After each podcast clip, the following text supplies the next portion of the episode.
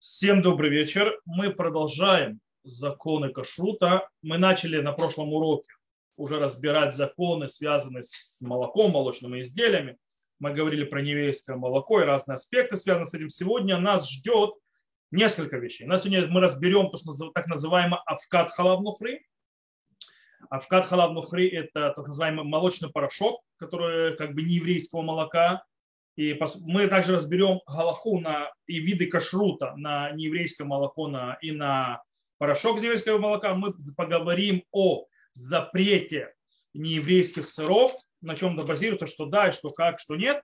И мы также поговорим о так называемых мейхалав. Мейхалав – это как бы молочная вода. То есть после того, как, в принципе, свернулось молоко, остается такая жидкость, такая вот как бы она несколько мутная это называется майхала, но мы еще разберемся. И, естественно, вещи, которые делаются из нее, какой у них статус, и есть очень часто из этого делают лекарства.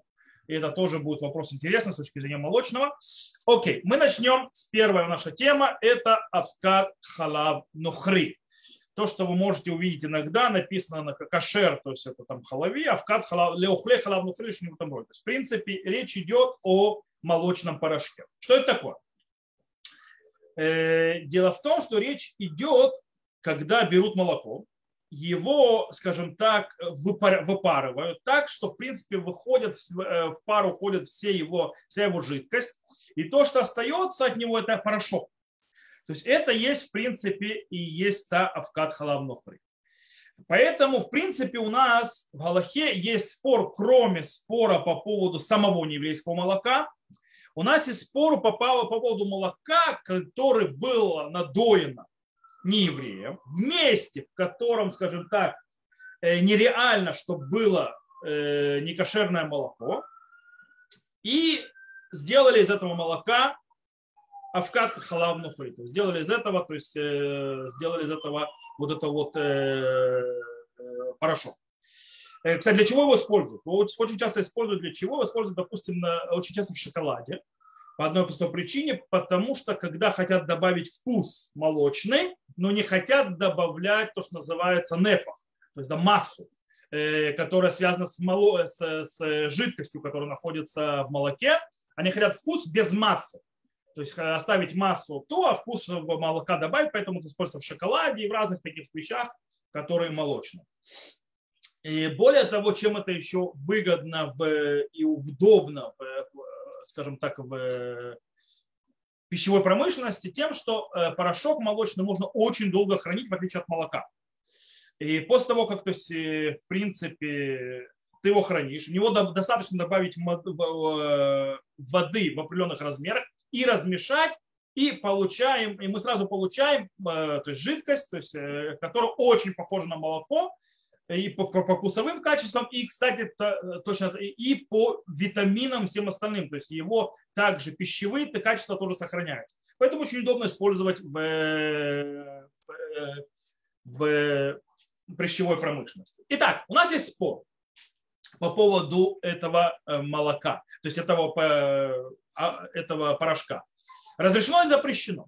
По-настоящему есть два основных мнения. Есть мнение, которое большинство галактических авторитетов, среди них это Сгана Арон, Арцви, Варашуа, Рав Увадиадая, э, Цицелезер и огромное количество других, которые говорят следующее. Они говорят, что из-за того, что нам, когда нам точно известно, что этот порошок делают из кошерного молока, то есть да, из молока кошерного животного, и нам это 100% известно. И обычно то есть, только из него делают, потому что это, этот порошок делается под наблюдением ветеринарным и так далее. Никто в жизни не будет его делать из некошерного молока, поэтому, то есть некошерного животного, поэтому то есть мы знаем, что источник э, он э, кошерный. И тогда срабатывает э, мнение, помните, мы на прошлом уроке три мнения давали по отношению что именно запре- было запрещено в нееврейском молоке. Когда одно мнение говорит, что запрещено только то, что есть, то есть вообще шанс какой-либо, чтобы туда было добавлено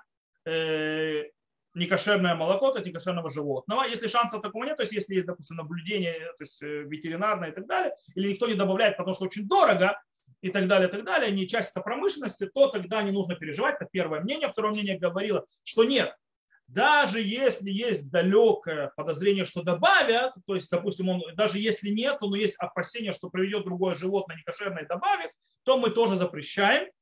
Но в том месте, где это нерелевантно, где за этим следят, то понятно, то есть и там-то уже будет разрешено. Есть третье мнение, которое говорит, что нам вообще не интересно. Есть гзыра, есть запрет молока, и поэтому абсолютно не важно. Да, может привести, не может привести, есть запрет. Все. Так вот, э, они говорят, что по поводу порошка по первому второму мнению, то есть, которому привели, вообще нет запрета. Почему? Очень просто, потому что э, этот порошок делается по наблюдению, когда в жизни из него не, не делаются некошерных животных, этот порошок, и за этим следят. Поэтому нерелевантно. Вторая вещь, они говорят, что даже третье мнение устражающее согласятся, что здесь разрешено э, в порошке. Почему? Потому что порошок не был частью запрета нееврейского молока. Потому что об этом не знали. Они говорят, факт, мы еще будем учить это, что сыр, вроде сделан то есть, из молока, то есть там, из сыру нужно, нееврейскому сыру нужно было делать отдельный запрет, отдельную гзыру. То есть недостаточно было то есть, то, там, изделие из молока, которое надоил нееврей. Э, и нужно было отдельную гзыру. Здесь в этом порошке отдельной гзыры не было, то есть отдельного запрета мудрецов не было. По этой причине запрета мудрецов даже нет. То есть тогда и третье мнение, которое запрещающее, тоже не запретит этот порошок. То есть, и поэтому не считает, что запрета на порошок вообще нет. То есть даже по мнению тех, которые запрещают нееврейское молоко. Э, в любом случае. Э, но, с другой стороны, есть те, кто устражает. Например, среди них Тарав Мурдаха Ильяу, например, и Рав Вознер, правда, Рав Вознер говорит, что Бамидат Ацорах, когда очень надо, то можно облегчить, в отличие от Рамурдаха Илева. И они говорят, что те, кто устражают в нееврейском молоке, устражат и здесь. Почему? Потому что этот порошок, в принципе, это и есть то нееврейское молоко, только из него вытащили жидкость. По этой причине он находится под тем же запретом, как и любое нееврейское молоко, поэтому весь тот спор остался. И по мнению запрещающих, оно запрещено. Теперь, а как же вот с сыром? Сыром же, а сыр тоже, в принципе, то же самое молоко. А вот ему нужно было отдельное постановление. Когда сделали манипуляцию с сыром, когда его сделали так, что он свернулся. Э, то есть, когда белки свернулись, то есть произошло, то есть э, сворачивание, появился сыр. Факт в том, что это вроде тоже молоко. Произошла манипуляция, жидкость отошла но все равно нужно было отдельный запрет. Почему здесь по-другому? О, они говорят, что с нееврейским сыром, сыром э, вообще все по-другому. Почему он по-другому? Потому что сыр, то есть молоко некошерного животного не может превратиться в сыр вообще по определению. По этой причине, когда мы запрещаем нееврейские сыры, мы запрещаем то, что по определению быть не может. Окей? Там своя причина, мы дойдем до сыров, мы поговорим про сыр. Поэтому говорит, а в порошке нет такой проблемы. Порошок у тебя получится из некошерного животного тоже. То есть вытащи из него жидкость, он тоже в порошок превратится. По этой причине то, из-за чего нужно было отдельную гзыру делать в сыре, не существует в порошке, поэтому порошок остался в той изначальном запрете, который связан с нееврейским молоком, о котором мы говорили на прошлом уроке. Два мнения. Окей. Теперь давайте подведем итог э, по поводу и нееврейского молока, то, что мы учили на прошлом уроке, и по поводу нашего, э, скажем так, э, порошка. Начнем с, то есть по поводу молока. То есть по поводу молока нужно понимать, что галаха изначально должна быть как облегчающее мнение. То есть, что даже нееврейское молоко, которое сегодня, которое используют не евреи, которого доят, и в нормальных странах, есть ветеринарное наблюдение, где нет вообще шансов, что подмешают молоко э, некошерного животного э, по причине того, что оно дороже, во-первых, и во-вторых, то есть никто не подпустит э, ломать и изменять технологический процесс, тем более на больших предприятиях. По этой причине, по мнению абсолютного большего количества галактических авторитетов, мы приводили на прошлом уроке, считают, что это разрешено. Только есть часть, которая запрещает это. Более того, ну, то есть, то есть э, это кроме того, что э, подход разрешающий, он более логичен, кстати, э, и он является мнением большинства, и это так понимают Шурханарухе, что это мнение Шурханаруха тоже. И кроме того, у нас спор этот запрете мудрецов, в конце концов, у нас запрете мудрецов мы идем за облегчающим мнением обычно, э, поэтому было здесь место бы и облегчить. Это с молоком. Когда же мы говорим про порошок сделан, то есть авкат халавнофри, порошок сделан из нееврейского молока, там еще больше места разрешить. Почему? Потому что можно объяснить, что даже запрещающие мне не разрешат. Почему? Потому что это вообще в гзру не попало, на это вообще запрета не было. Э, таким образом, в принципе, можно давать кашрут как на, на любые молочные изделия, сделанные как из молока, которое, то есть нет вообще шансов, что добавят некошерное молоко, то есть некошерного животного, хотя это надоил не еврей и так далее, и, естественно, на также э, на порошок э, молочный, так называемый. То есть можно давать кашрут на это. Понятно, что кашрут мегадрин ни на то, ни на другое не дадут. В кашруте, так называемый мегадрин, будут э, следить, чтобы э, было молоко, то, есть, то, что называется халав Израиль, то есть, в принципе, молоко, которое было надоено под наблюдением еврея хотя бы, или хотя бы под наблюдение камер, то есть, который наблюдает еврей, как не евреи доят молоко. Э, и в принципе вообще, то есть обычай, то есть обычай, то есть, скажем так, святого народа Израиля в том, что если не, это не, скажем так, э, не сильно влияет на, не несет никаких потерь, нет никакой проблемы, то стоит устражить по всем мнениям. То есть, да, как бы если это никак, нигде никого, то есть никаких проблем делать. Поэтому, кстати, вы знаете, что рабанут в Израиле не дает кашру, то есть это как бы, скажем так, э, политика рабанута в Израиле, что на нееврейское молоко, даже то, что называют Рамуша Фаншин халавстам, то есть то молоко, которое нет шансов, что там есть, нету, то есть добавлено неевре, некошерное молоко, кашрута не дают. Окей? в Рабанут в Израиле. Но на Авкат халав нухри, то есть на порошок, сделанный из молока нееврейского, кашрут дают, но никогда не кашрут мегады. Почему кашрут дадут? Дают, потому что по абсолютному мнению большинства галактических авторитетов в этом никакого запрета нет. Э, нет никакого сомнения. Но снова я говорю, кашрут мегадрин не дают. Теперь, Кашрут Мегадрин, э, кроме этих двух вещей, еще требует еще две, то есть, чтобы исполнялось еще две, две вещи в двух вопросах. Мы уже упоминали на прошлой э, уроке по поводу операций, которые э, делают животные. Животным иногда делают операции, например, им делают кесарево, когда корова не может разродиться. Или, например, ей делают надрез, скажем так, в животе для того, чтобы вывести газы, которые опасны для животного и так далее. И потом задается вопрос, вот это мы нарезали, является ли это трефой. Мы разбирали на прошлом уроке и говорили, что на Аллаху в принципе принято, по большинству абсолютного мнения и так далее, что эти операции не делают животное трефой.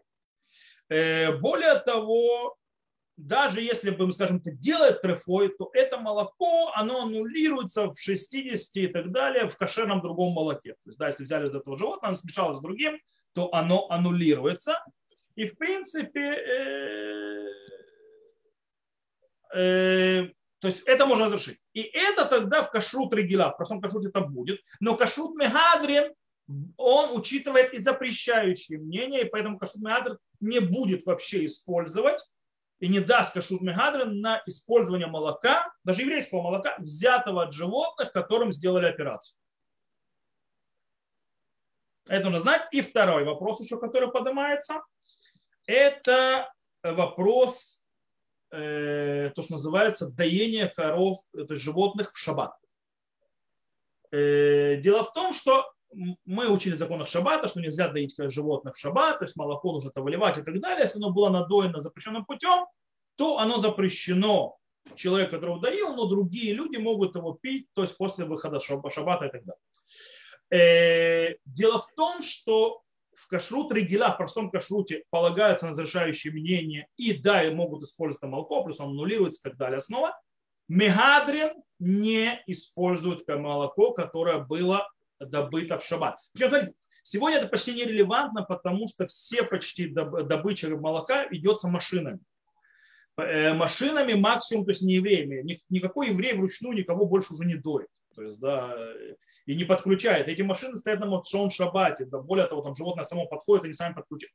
Что настолько там работика, то есть по этой причине найти сегодня по-настоящему нарушение, то есть это молоко, которое по закону считается молоком, молоком, которое накачали в шаббат, почти невозможно.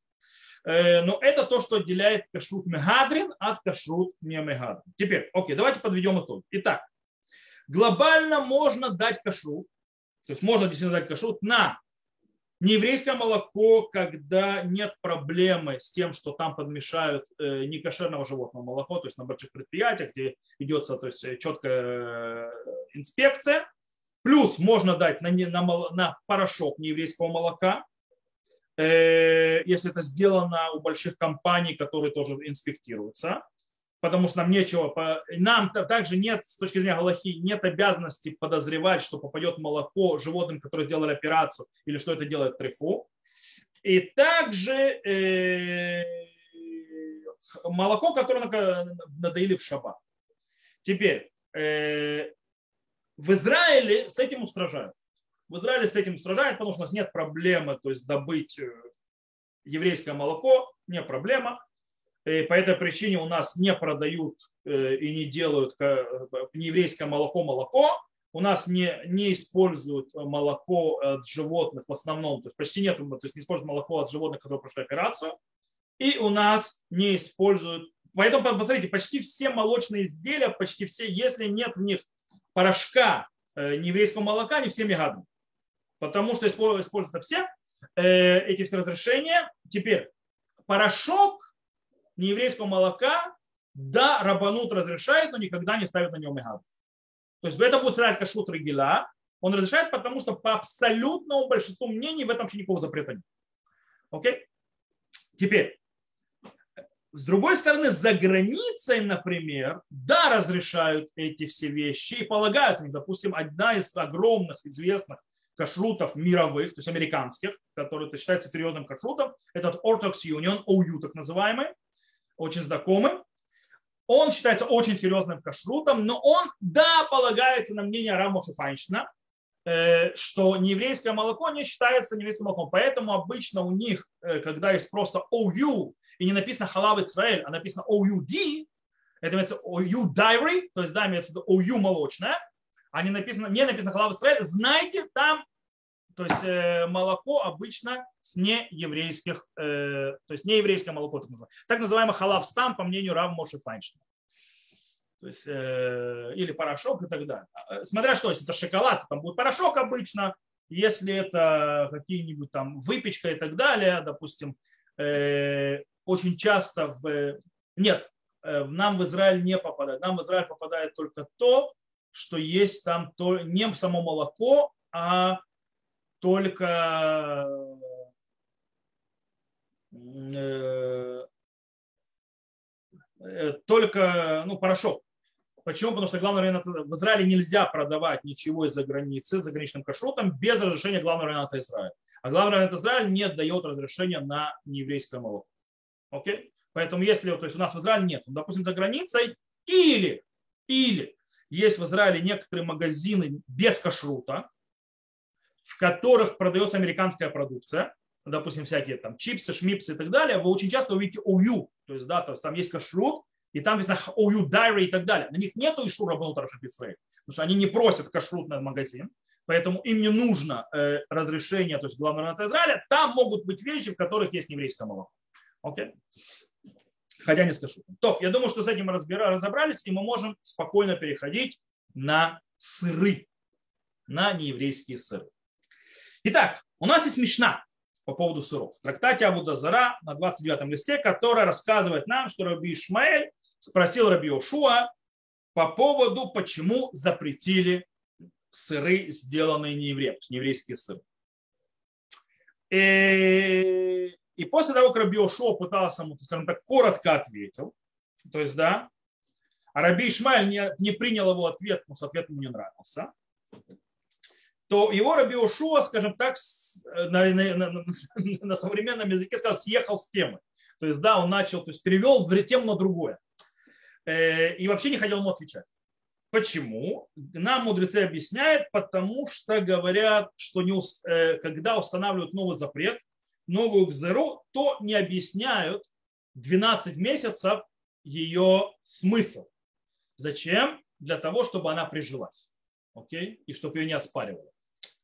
Вот. Э, поэтому не хотел ему отвечать тогда, потому что ему нужно было, чтобы этот ксера, этот запрет прижился.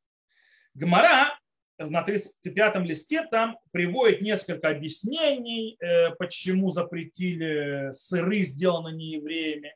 На некоторые, то есть Гмара привела, э, то есть, скажем так, привела ну, вопросы, которые не было на них ответов. В любом случае, большая часть мудрецов первых поколений Решуним пришли к выводу, что центральная проблема с нееврейскими сырами э, сводится к тому, что есть опасение, что эти сыры были сделаны, э, бирали, то есть кишечник, то есть, да, животного, то есть желудок, прошу прощения, кишечник, желудок э, животного, и причем брали не кошерного животного и не кошерно зарезанного животного, поэтому этот желудок не кошерен. И в него, то есть вклали молоко, то есть и там делали сыр. То есть, знаете, как сыры в желудках делают, то есть, да, вот. Таким образом, э, из-за того, что это называется давар мамид, сейчас я вам напоминаю, вспомните самое начало, когда было тяжело. Давар мамид – это вещь, которая, то есть, в принципе, влияет на все производство этого дела, и оно не аннулируется даже в тысячу. Таким образом, тот вкус запрещенный, куда вошел, даже если мы его не чувствуем, он запрещает этот сыр. Поэтому этот сыр запрещено. Так считает Риф, так считает Рамов, так считает Рабейну Ашер, то есть Рош. И так установлено Галаху Шурфанару. То есть это, в принципе, причина, почему сыры запрещены. Теперь, э, почему? Дело в том, что для, чтобы сделать сыр, что нам нужно сделать?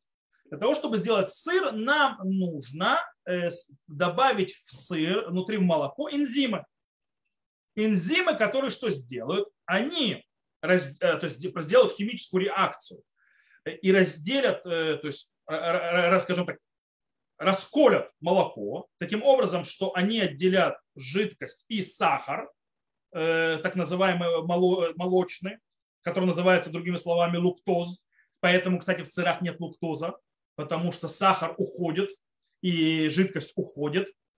И, в принципе, это отделяется от э, белков и жиров. И белки, жиры, они, в принципе, соединяются вместе, это есть сыр. Okay? Когда э, сахар, э, то есть молочный сахар, лукто, луктоз и жидкость, то есть называется, уходят. То есть они отделяются. Это, в принципе, то, что делает энзим. Так и так делают сыр.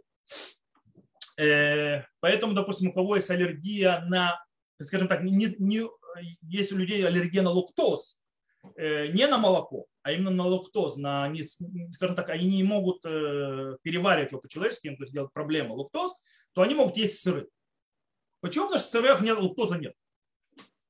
Вот. Э, теперь, как, где эти энзимы водятся? В природе эти энзимы, они выделяются в желудке млекопитающих. Для чего? Для того, чтобы помогать им расщеплять молоко, которое они принимают от матери. Кстати, это почему говоря, почему, то есть, например, э, взрослому человеку молоко не полезно. Потому что у взрослого человека энзимов мало, то есть э, в отличие от ребенка. Поэтому расщепление молока очень плохое. Поэтому очень многие люди с возрастом все хуже и хуже э, воспринимают молочные продукты. То есть, да, они им делают проблемы там скажем так, э, поносы, там, боли в желудке и так далее. Это можете обратить внимание. Не зря говорят, что у человека когда проблема с желудком, то есть не есть молочное. То есть, да, потому что оно усугубляет это дело. В любом случае, это находится внутри желудка. Теперь, это может находиться внутри желудка как оболочки, и это может находиться внутри той еды, которую съел э, животное. Окей? Тоже там будут энзимы.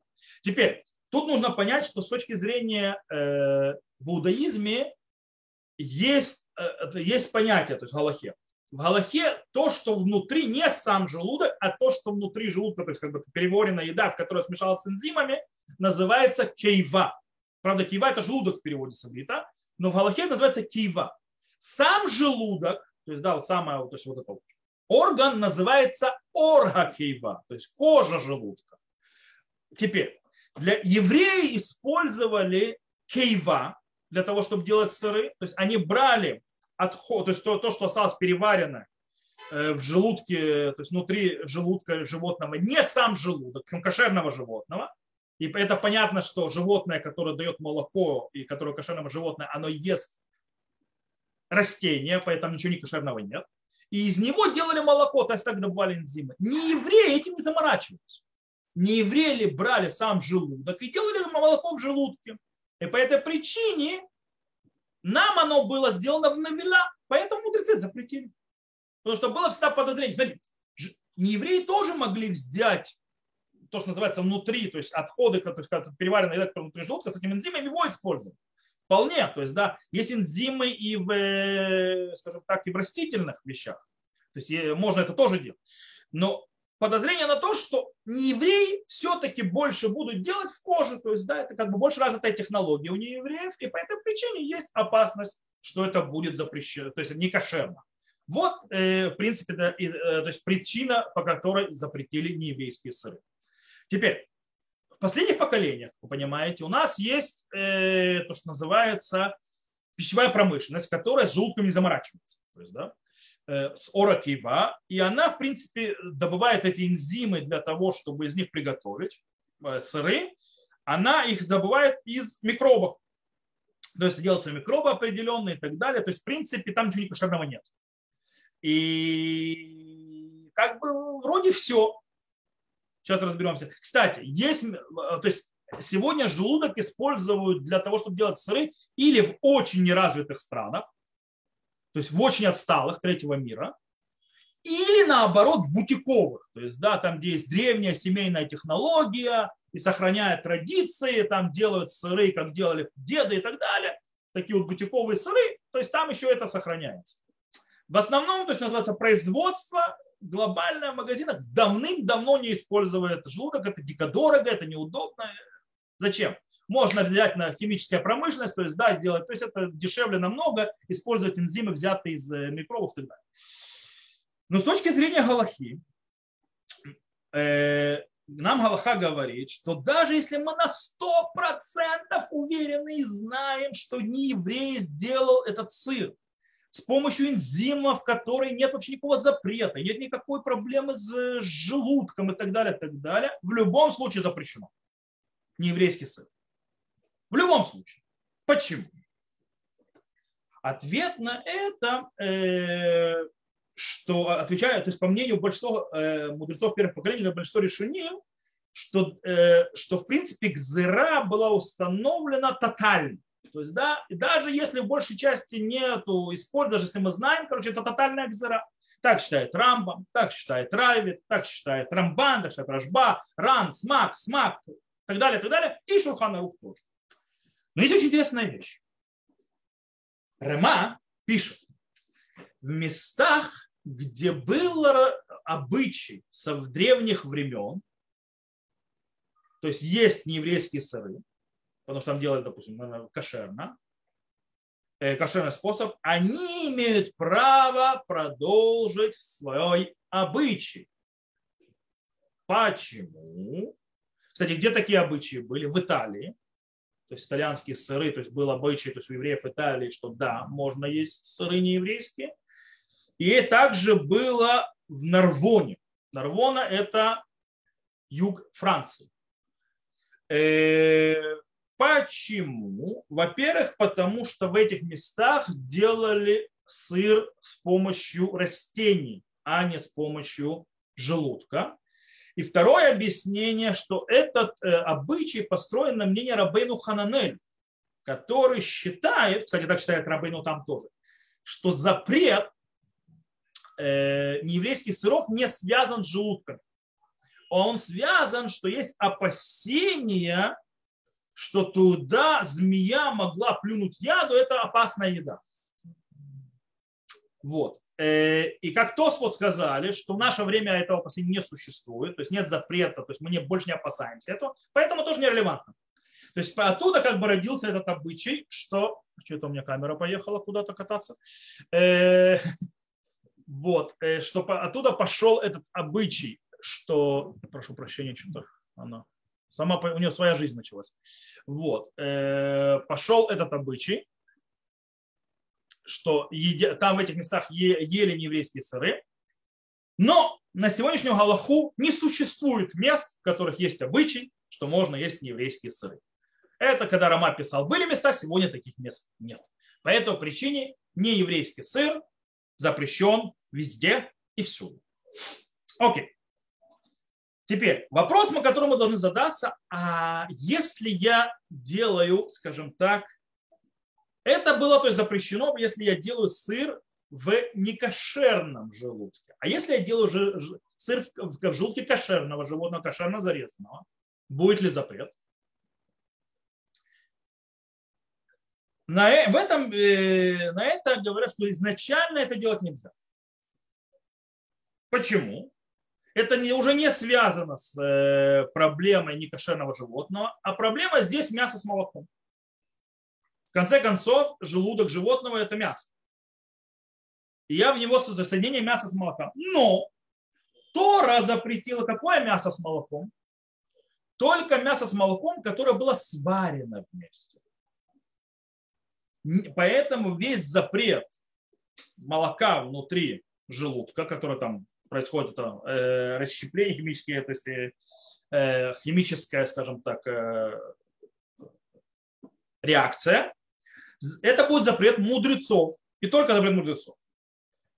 Э, из-за того, что это, кстати, запрет мудрецов, поэтому постфактум, если кто-то вдруг нечаянно сделал, сделал э, еврей в кошерном, то есть сделал сыр в кошерном желудке животного, кошерно зарезанного и так далее, то в этом случае постфактум гвина, то есть этот сыр будет кошерен если в нем нет вкуса мяса. То есть, да, если у него нет вкуса мяса, то есть не еврей может попробовать, то есть по мнению сефардов, э, то это можно жить, так написал Рамам, так написал Шуханов. Кстати, Ашкиназ это не разрешает, потому что мы не, мы не полагаемся на пробы неевреев. Вот. Э, теперь. Теперь. Э, теперь. Окей. Я думаю, что с сырами разобрались. Э, нет, еще то есть один момент, который нужно объяснить, это по поводу э, что такое, то есть как, как, как именно запрещено готовить сыры, которые будут считаться запрещенными, не сделанными евреем. То есть, например, если молоко принадлежит еврею, то есть его накачал еврей, то есть и так далее, и так далее. То есть все это было сделано на еврея. И он нанял не еврея для того, чтобы он приготовил ему э, сыр. Снова, сыр сегодня, как его делают сегодня, его делают как бы не в желудке. В этом случае э, понятно, то есть большинство алхимиков говорят, говорят так, что если 100% известно, и нам понятно, что это не будет никаких добавок не кошерных, не будет добавлять не еврей в это молоко, которое он взял для делания сыра, этот сыр будет кошерен. Почему? Потому что весь запрет нееврейского сыра – это когда нееврей сделал сыр из его молока. Тогда у нас есть опасение, а не, нету запрета, когда не еврей делает так, что мы знаем, что там ничего не кошерного нет, и это молоко еврейское. То есть, в принципе, что это говорит? Что можно на предприятии, в котором готовят сыры, э, чтобы там работали не евреи. Окей? То есть мы следим за всем производством и так далее, а там работают не евреи. То есть сам сыр делает не еврей. Но у нас есть производство, он там ничего не смешает и так далее. Молоко наше еврейское. Это будет считаться еврейским сыром. И все нормально. Так установил Шах, так пишет Прихадаш. Э, окей. И Рама говорит еще, что как вот если еврей смотрел, то есть да, наблюдал, как не еврей, э, э, то есть доит молоко, и это становится еврейским молоком, это можно использовать, То же самое, в принципе, с сыром. Если еврей видит, как не еврей, то есть берет, скажем так, видит процесс приготовления сыра, то есть не евреем, так, и он не использует, кстати, он, э, то есть не использует, он берет молоко э, свое, и это не будет запрещено. Почему? Потому что из молока некошерного животного э, сыр не получится.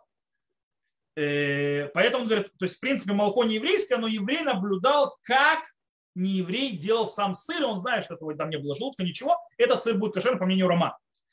Правда, Шах говорит, что нет. Почему нет? Потому что э, нужно, чтобы еврей сам то есть, положил туда молоко. То есть, да, чтобы как бы, еврей там участвовал в этом деле, и он как бы есть проблема. Окей. Еще один момент здесь, э, я уже упомянул, давайте немножко углубимся в него, что если сыр делается под наблюдением еврея, да, но молоко было взято без наблюдения еврея. Что с этим? Тосфос считается так, э, что если мы знаем, что не еврей взял молоко для того, чтобы делать из него сыр, тогда все нормально. Можно полагаться. Почему? Потому что и Гой тоже знает, то есть не еврей тоже знает, что сыр, сделанный из молока некошерного животного, сыром не станет. То невозможно сыр сделать. Поэтому, если он хочет сделать сыр, он будет брать молоко только от кошерных животных. То есть от коров, там, коз и так далее. Поэтому нет нету проблемы с этим еврейским молоком. Он так пишет Тосфот. Э, и так сказал на Аллаху, Геннад Врадим, на Гармицраем, Рам Файнштейн и так далее. С другой стороны, Раши говорит ничего подобного. Раши говорит, что если еврей не видел, как не еврей на, на, то есть, э, даивал там молоко и так далее, даже если он видел, как не еврей делал сыр, этот сыр будет запрещен. Почему? На него распространяться будет запрет нееврейского молока. Потому что он будем подозревать, что он туда мог смешать не молоко не кошерного животного. Почему? Вроде же он сыр ходит. Почему? Потому что, может быть, он вообще надоил молоко, чтобы себе пить или использовать для другого, а потом пере... смешал это с нееврейским, то есть не кошерным молоком, а потом передумал и решил сделать сыр. Потому что не кошерное молоко, то есть оно отпадет, ничего не произойдет, таких проблем. То есть, да, э, для него, то есть у него сыр в конце концов получится. Поэтому есть опасения, и на это написал э, Кнест Агдула и так далее. На Аллаху большинство галактических авторитетов в принципе считают, что мы не разрешаем, даже если мы видим, как сыр был сделан, но мы не знаем, откуда молоко, то есть, да, что молоко это не еврейское, мы не разрешаем. Единственное, чтобы шататха, когда очень нету никакого выхода и так далее, и если это нам нанесет большой ущерб, то мы можем облегчить и разрешить. Окей, на сегодняшний день у нас еще осталось э, вопрос, есть сыром мы закончили, теперь у нас есть вопрос мейхалаб, то есть называется вода из-под, э, молочная вода. Сейчас объясню. Когда мы делаем сыр, как я сказал, то белки казаина, которые находятся внутри молока, они соединяются и превращаются в сыр. Все хорошо. Остается жидкость, такая вот жидкость, которая похожа на такую на мутную воду. Гмара называет эту жидкость несьевой дыхальба. То есть, да, имеется в виду мей халав. Вода, это, вода от молока. То есть, да, молочная вода. Э, что она, с чего она состоит? Она состоит из соединения люктоза и э, а, часть, то есть махлобин такой, то есть, да, то есть э, воды, то есть, которая от сыра, то есть, я не знаю, как оно по-русски называется. То есть, это остатки, так называемые. Теперь, какой у них статус? Есть ли у них запрет, допустим, нееврейского молока? Есть у них запрет нееврейского молока, есть мнение, то есть, допустим, Хаккейлев, э, Шевет Алев, Равознеры говорят, что, э, что вот это, если это молоко, скажем так, молочная вода от нееврейского молока, она будет запрещена. Почему? Потому что вдруг там смешали некошерное молоко. То есть, в принципе, тот же самый запрет нееврейского молока распространяется сюда. С другой стороны, Рамуш при Хадаш говорит ничего подобного. Они говорят, что в том месте, то есть по той же самой по системе, в том месте, где нет опасения, что смешают некошерное молоко некошерных животных, то же самое здесь, нет никакого запрета. Кнеста Гдула говорит, что нет, что э, состояние намного, намного, намного проще. Почему намного проще? Потому что э, вода, эта молочная, вообще ни в какую бзыру, в запрет мудрецов вообще не попадала. И это никто никогда не запрещал. Таким образом, это разрешено. И таким образом э, можно это использовать. Теперь, где наша это мейхалав, то есть жидкость для воды используют? В принципе, ее используют иногда в пищевой промышленности, иногда и очень часто используют в лекарствах. Ее часто используют в лекарствах.